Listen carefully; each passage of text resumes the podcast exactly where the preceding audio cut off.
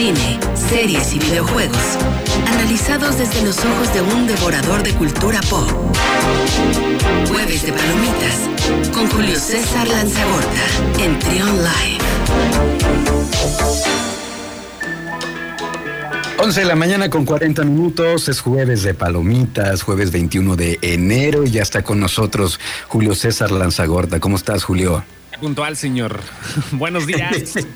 Gracias, acá estamos ya y un saludo para toda la gente que nos escucha a través de Trión aquí en León, Guanajuato. Saludos a Qué todos. gusto. No, gustazo, señor. Acá estamos ya para hablar acerca de las cosas que vienen en el cine, del entretenimiento casero. Fíjate que ahorita ya está la campaña de lanzamiento de la película de Godzilla contra Kong. Sí, sí, sí. Godzilla vs. Kong. Acaba de sacar un póster Warner hace 15 minutos donde ya se puede ver al, al- al- chango esperando a la lagartija. ya, es que- es- te van a poner bueno los trancazos. ¿eh? Esta película sí era para ver en la pantalla grande. Seguramente aquí en México la van a estrenar en marzo. Ajá. Eh, en Estados Unidos igual, en los cines que se, que se man- permanezcan abiertos. Este, y la van a estrenar al mismo tiempo en HBO Max. Esto ya es una decisión que se tiene y que pues no, no se puede postergar, aunque la película la invirtió el estudio que se encargó de ella directamente. Warner la está distribuyendo y tiene un 25% de participación en la misma, pero Legendary Pictures es el que se aventó a armar otra vez acá a Godzilla vs. Kong y pues creo que los trancazos a gran escala las personas que nos gusta la ciencia ficción los tomamos muy les damos la bienvenida muy muy bien los arropamos vaya Sí, están muy entusiastas. sí mucho mucho sobre todo personajes tan clásicos King Kong Sí. nació desde los años 20 por ahí no te acuerdas que escalaba el Empire State Sí, y sí, todo sí. eso?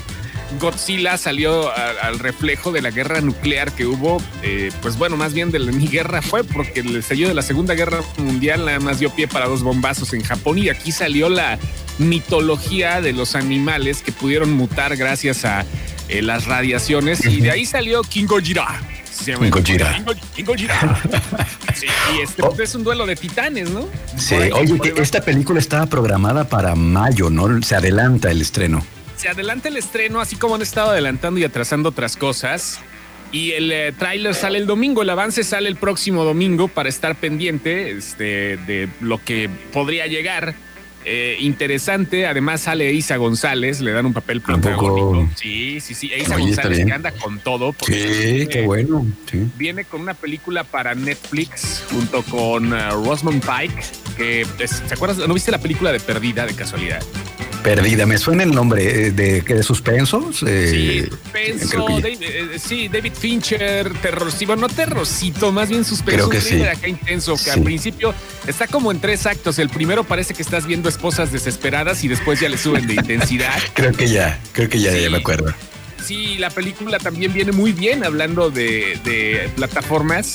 Se llama I Care a Lot, que pues es de comedia negra y trata acerca de una chava. Fíjate cómo de Godzilla nos vamos a esto, ¿no? Ligando con Isa González. Trata de una chava que se encarga de llegar con los ancianos en Estados Unidos y les dice, ¿sabes qué? A partir de este momento voy a ser tu tutora. Espérate, ¿cómo? ¿Cómo? Sí, sí, sí, soy tu tutora legal porque no puedes eh, administrar tus bienes. Y lo que hace es que como legalmente sí se puede ser tutor de un anciano, les a final de cuentas se cobra sus servicios con los bienes de los ancianos. Y tiene una cartera acá de personas de la tercera edad. Eisa González sale junto a Rosamund Pike. Y este, hasta que le toca a una mujer de la tercera edad, justamente que tiene amigos pues que no quisiera tener mucha gente. O sea, se pone buena la película. La estrenan, la estrenan este, en Netflix. Y pues bueno, ahí va entre las cosas importantes que vienen eh, para todas las personas que son adictas al cine. Eh, y, y por ahí va, ¿no? Eh, Creo que eh, van, hay muchos proyectos en puerta, pero también tengo que decir que las plataformas ya se están afianzando cada vez más Sí, sí, una sí. película que se llama, se acaba de dar el anuncio también hace rato. Es una película que se llama Conectados. Es de Sony Pictures Animation. Es de Phil Lord y de Chris Miller, unos productores buenísimos. Sí, sí, conectados la película de unos productores muy buenos, Chris Lord y Phil Miller. Este, eh, estos productores han hecho Spider-Verse, han hecho Lluvia de Hamburguesas, han hecho Community, un montón de propuestas muy buenas.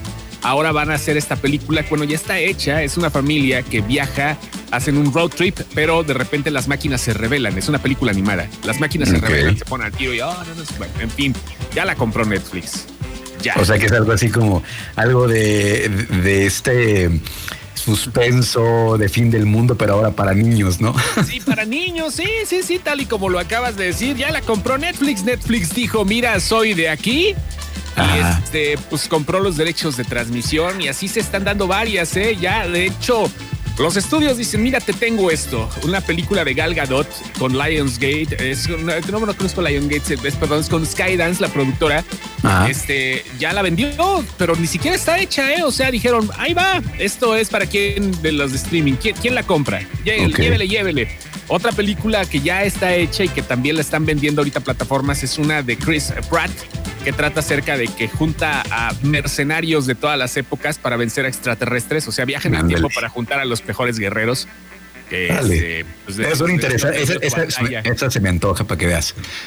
es me antoja Pues que yo soy mucho de historia y, estas cuestiones, entonces este, suena interesante, ¿no? Los, los mejores mercenarios de la, de la historia para salvar al mundo para salvar al mundo. Eh, bueno, entre otras cosas más, digo, afortunadamente ahorita que dijiste eso de cuestiones históricas y demás, que vale la pena, mm, afortunadamente las producciones pequeñas, las producciones que generalmente están pues como para premios y demás, o sea, eh, están, están bien, eh, no sufren tanto porque generalmente no tienen una ventana al cine tan importante y por eso mismo no están sufriéndole como lo hacen las superproducciones, ¿no? O sea, hay películas que estamos viendo ahorita en las plataformas que deberían de ser nominadas al Oscar. Acaban de estrenar One Night in Miami en Amazon Prime, a ti que te gusta la cuestión histórica. Esta, esta película está dirigida por Regina Knight Regina King, perdón, y pues es, haz de cuenta una historia ficticia que qué pasaría si se juntaran una noche Mohamed Ali, Malcolm X, Sam Cooke y Jim Brown. Cuatro de los grandes pensadores afroamericanos, bueno, que cada quien dio lo suyo, ¿no? Por su, por su raza.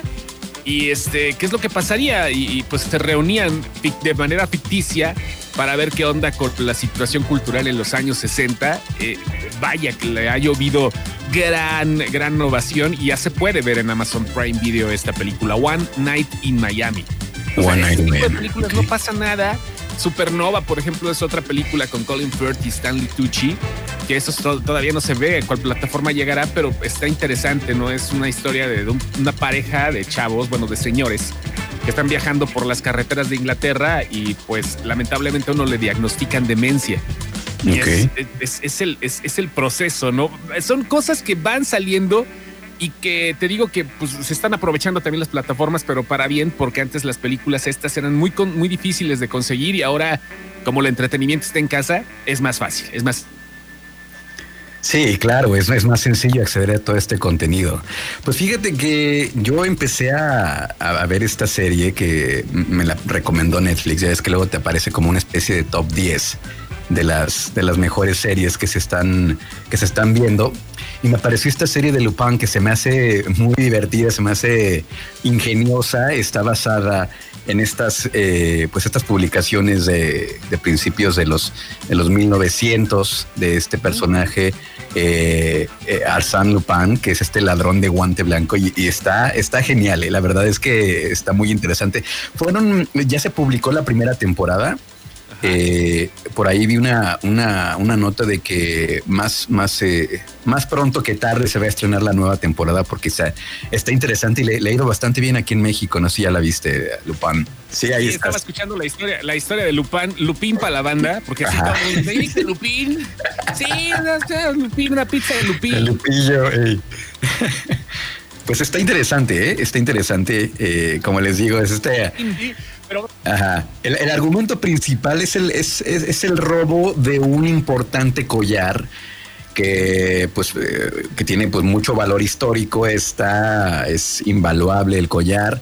Y este, este personaje, Lupin, se, se, se, lo roba y ahí comienza la historia porque detrás del collar hay una historia donde al papá del protagonista lo incriminan de que se había robado 25 años, hace 25 años este, pues este collar y ahí se desarrolla la historia. Está muy interesante, está padre, muy ingenioso sobre todo.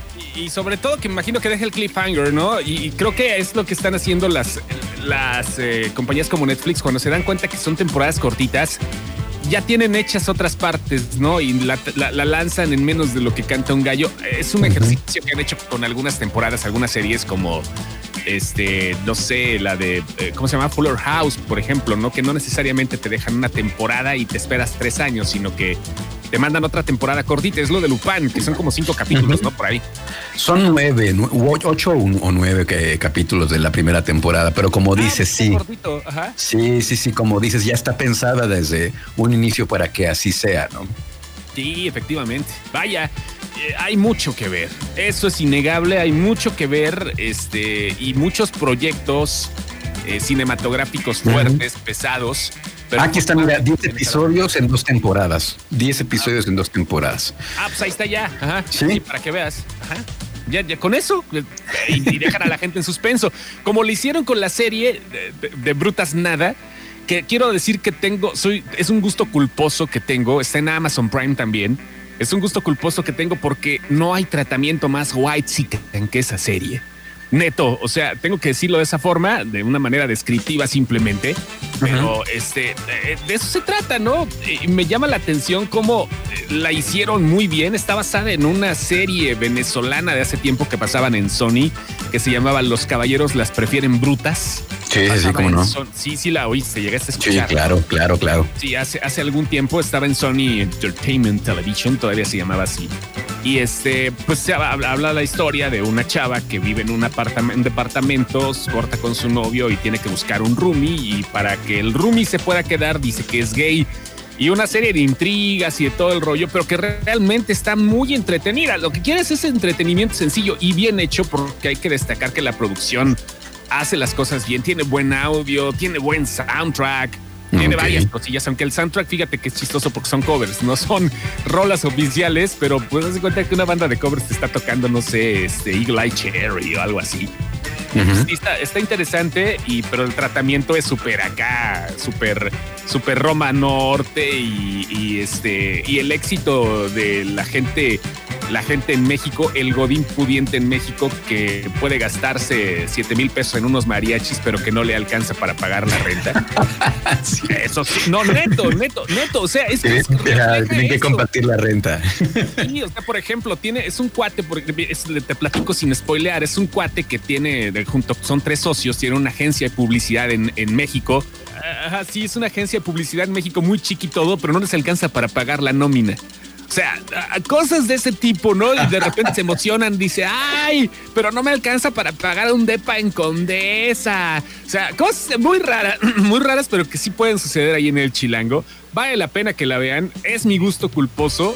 Es que brutas nada y pasa en Amazon. Y pasando al terreno de los videojuegos, hace rato estábamos comentando fuera del aire acerca de pues cómo los videojuegos no pueden ser simplemente un mal colectivo, sino que se pueden transformar en ayuda. Sí, sí, sí. Sí, es este, pues este estudio que hizo este hospital de, de Madrid, el Hospital La Paz, que encontró algo interesante eh, de, cómo ayuda eh, los videojuegos contra el cáncer infantil, que no es la primera vez que ya se le han encontrado beneficios a jugar estos, eh, estas consolas, ¿no?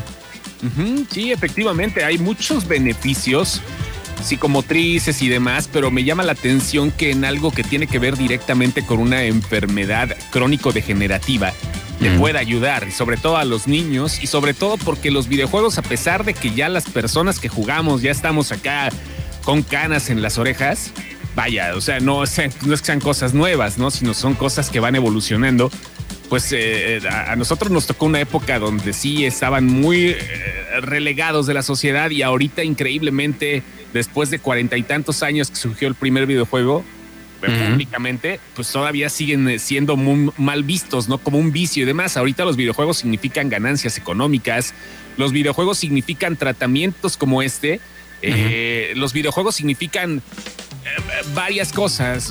Te puedo decir que a nivel particular yo conozco un par de muy buenos amigos que hasta la fecha, después de 20 años, mis primeras conexiones online, los conocí por videojuegos. O sea, es, es, algo interesante cómo ha cambiado la perspectiva de las personas y de los haters y cómo pues podemos ver que también no solamente se ha eh, cambiado la forma de verlos eh, como un vicio, ahora también se pueden ver como una cura. O un apoyo más bien para las curas, para el sistema emocional. Sí, justamente este, este estudio de, que hicieron en Madrid encontró, pues, entre otros beneficios que ayuda al desarrollo psicométrico emocional de, de los pacientes que van a, rumbo a la quimioterapia y también durante, durante este, este tratamiento. A, quienes, a los niños que vieron que, estaban jugando estos, estas consolas, estos videojuegos, pues les, les, sirvió en su desarrollo psicométrico y emocional, lo cual es, pues ya es algo interesante, ¿no? En esta situación pues tan delicada y tan adversa, pues cualquier aliciente es bienvenido. Efectivamente, cualquier aliciente es bienvenido, sobre todo cuando se puede controlar como esto, literalmente con un control. y nada más para terminar, eh, Luis, hoy se cumplen 22 años que salió Super Smash Bros.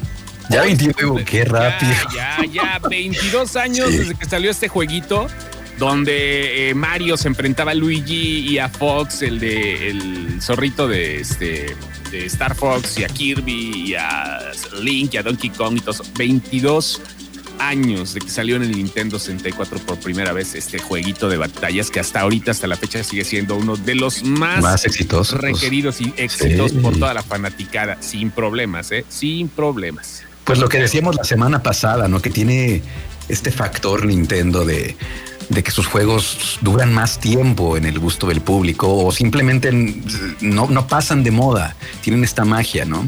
Sí, sí, sí, no pasan de moda, o si pueden pasar, pues cuando pasan de moda sacan el otro y continúan, o sea, sí, no, es que es, lo que tiene Nintendo, cuando ve que algo está flaqueando, sacan otra parte.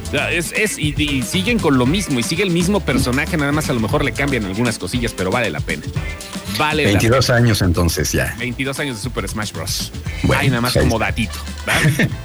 pues ahí está, pues interesante todo lo que platicamos hoy. Ya saben que cada jueves está con nosotros Julio César Lanzagorta para hablarnos de estos temas, sobre todo el entretenimiento, el que es un devorador de cultura pop, ¿no? Como dice la cortinilla. Julio, ¿dónde te podemos seguir en redes sociales? Diagonal sin excepción y arroba sin tweets. Primero en Facebook y luego en Twitter. Ahí estamos. Y este, y bien, ¿eh? bien, bien, bien. Gracias a la gente que ha estado siguiendo la página. Ahí vamos, no, no, no va mal la función de la página, afortunadamente. ¿va? Muy bien. Pues muchas gracias, Julio. Te mandamos un abrazo y acá nos escuchamos la próxima semana. Abrazo igual, Luis. Abrazo a todos por allá. Saludos. Escucha, escucha. Trión, sé diferente.